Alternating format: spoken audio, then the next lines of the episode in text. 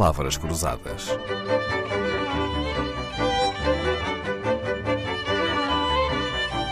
Porque quase tudo é uma questão de semântica. Gonçalo Cadilho, viajante profissional, autor de literatura de viagens, documentarista e cronista, fala fluentemente quatro línguas, além de português, fala francês, inglês, espanhol e italiano. Alguma vez esteve em algum país onde nenhuma destas línguas tivesse qualquer utilidade? Sim, é imagino claro, que várias sim. vezes, várias vezes. Agora, uh, como dizia um professor meu da, da, da universidade, um, quando um problema não tem solução, deixa de ser um problema. Portanto, a viagem passa a ter uh, outros contornos. Se não existe a possibilidade de comunicação, passa a ter outros episódios, outras anedotas. Pela linguagem, mas pode haver outro tipo de comunicação, não é? Sim, mas quem sabe a minha gesticulação, a minha, o que é que terá, como é que terá sido interpretada por pela Pelos outros, claro. Eu tenho lá um livrinho que hoje em dia com os telemóveis deixa quase de ser uh, útil, mas é um, um, livrinho pequenino que tem milhares de fotografias ordenadas por temas: alimentação, uh, medicamentos de farmácia, utensílios. Num país onde ninguém percebe a nossa língua, se eu quero num restaurante comer uh, peixe assado, mostra uma fotografia do peixe assado ou qualquer coisa Ah. assim. Ou se quer ir a uma farmácia comprar um penso, mostra a fotografia do penso. Portanto, era, era isso. É? visual. Comunicação é uma ideia muito gira. E, inclusivamente, a forma como o livro se apresenta é isso. De- Depois de comprar este livro, Fala qualquer já- língua. Já não precisará num restaurante imitar o, frango no, no- no espeto para dizer o que é que quer comer. Muito bem. Bom, mas quem- para quem não fala línguas, Sim. Gonçalo Cadilho, a, a solução pode ser a linguagem gestual, como Sim. o, por exemplo, levantar o polegar com que se pede boleia. Pensava eu que era Uhum. um gesto universal, mas não é bem assim. O polegar estendido é um dos gestos mais ofensivos Uhum. nos países no Médio Oriente, sobretudo no Irão, aprendi num livro seu, mas também na Uhum. América do Sul, na África Ocidental. E nas suas viagens, eh, então Uhum. conheceu outras formas de pedir boleia nestes sítios? Bom, eh, estou a pensar das vezes em que fui eu a dar boleia, que, que- é mais raro do que o contrário, ser eu a pedir boleia. Mas, eh, voltando à África, estou-me a lembrar que há, há uma. na- nas grandes estradas onde passam autocarros, muitas vezes o próximo autocarro é dali a duas ou três horas e não é, não é eh, incomum ver alguém que está numa parada. autocarros de longa distância com dinheiro na mão, tem o dinheiro assim a.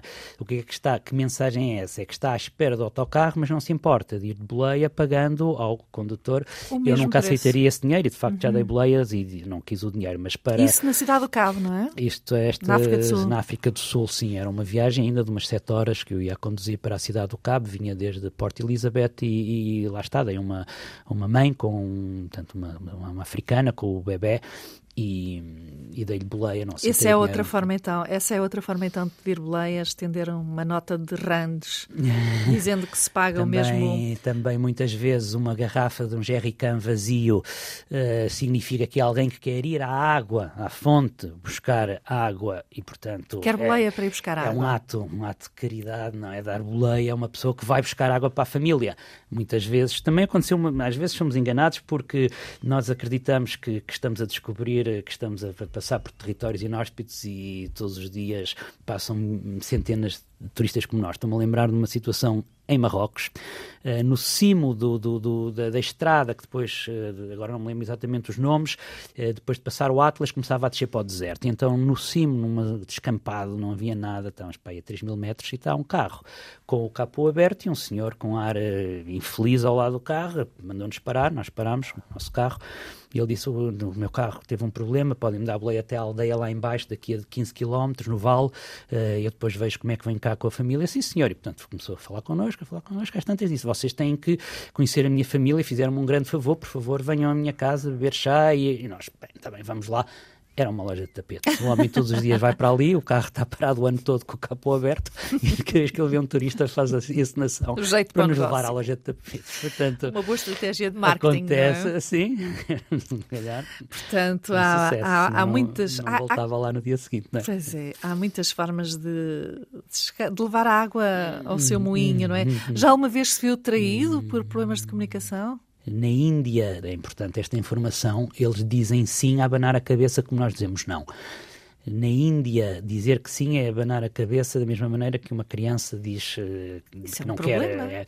Portanto, temos que saber isso quantas vezes no início, não é? Eu, a primeira vez que fui à Índia. Até eu porque dizia, é uma reação, reação intuitiva, não é? Sei lá, eu lembrar de apanhar um táxi, está livre, e o taxista a dizer que sim com a cabeça, a dizer que sim, mas estava que a não. boneco. Não, eu fui-me embora e ficámos a olhar um para o outro, e depois finalmente percebi que ele estava a dizer que sim, que estava livre, não é? Essa é uma boa dica. Outra, uh, aqui um bocadinho fugindo da linguagem gestual, mas também é o anedótico na, na China, que tem uma linguagem uh, tonal, em que a mesma palavra, se for cantada de uma maneira, significa uma coisa, mas se for cantada de outra, sim.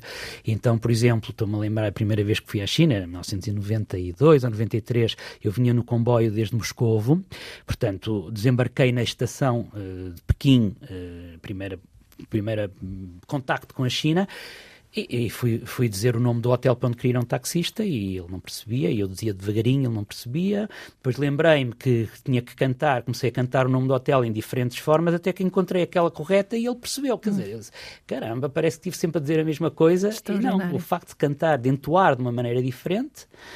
Uh, Faz toda a Faz diferença. Toda a diferença. Não é? O África acima, ao longo de várias semanas, fui ouvindo diferentes respostas à minha pergunta, muito ocidental, muito europeia, a que horas chegamos. Em África, perguntar a que horas chegamos é, é, é, provoca um choque cultural. E então as diferentes respostas que eu ia ouvindo ao longo dessas semanas, uma delas até um bocado irada, só Allah é que pode responder essa pergunta, que, que, não é? Qual é a tua pretensão de saber a resposta? E o fim da história só Allah sabe. Para viajantes prevenidos, Gonçalo Cadilho escreveu uma espécie de guia com conselhos, dicas e informações úteis. Chama-se O Mundo é Fácil. O mundo fácil é que ele não é, mas a Gonçalo Cadilho aplica-se aquele verso de Miyakoto: Não esperes a estrada, é o pé que faz o chão. Palavras Cruzadas, um programa de Dalila Carvalho.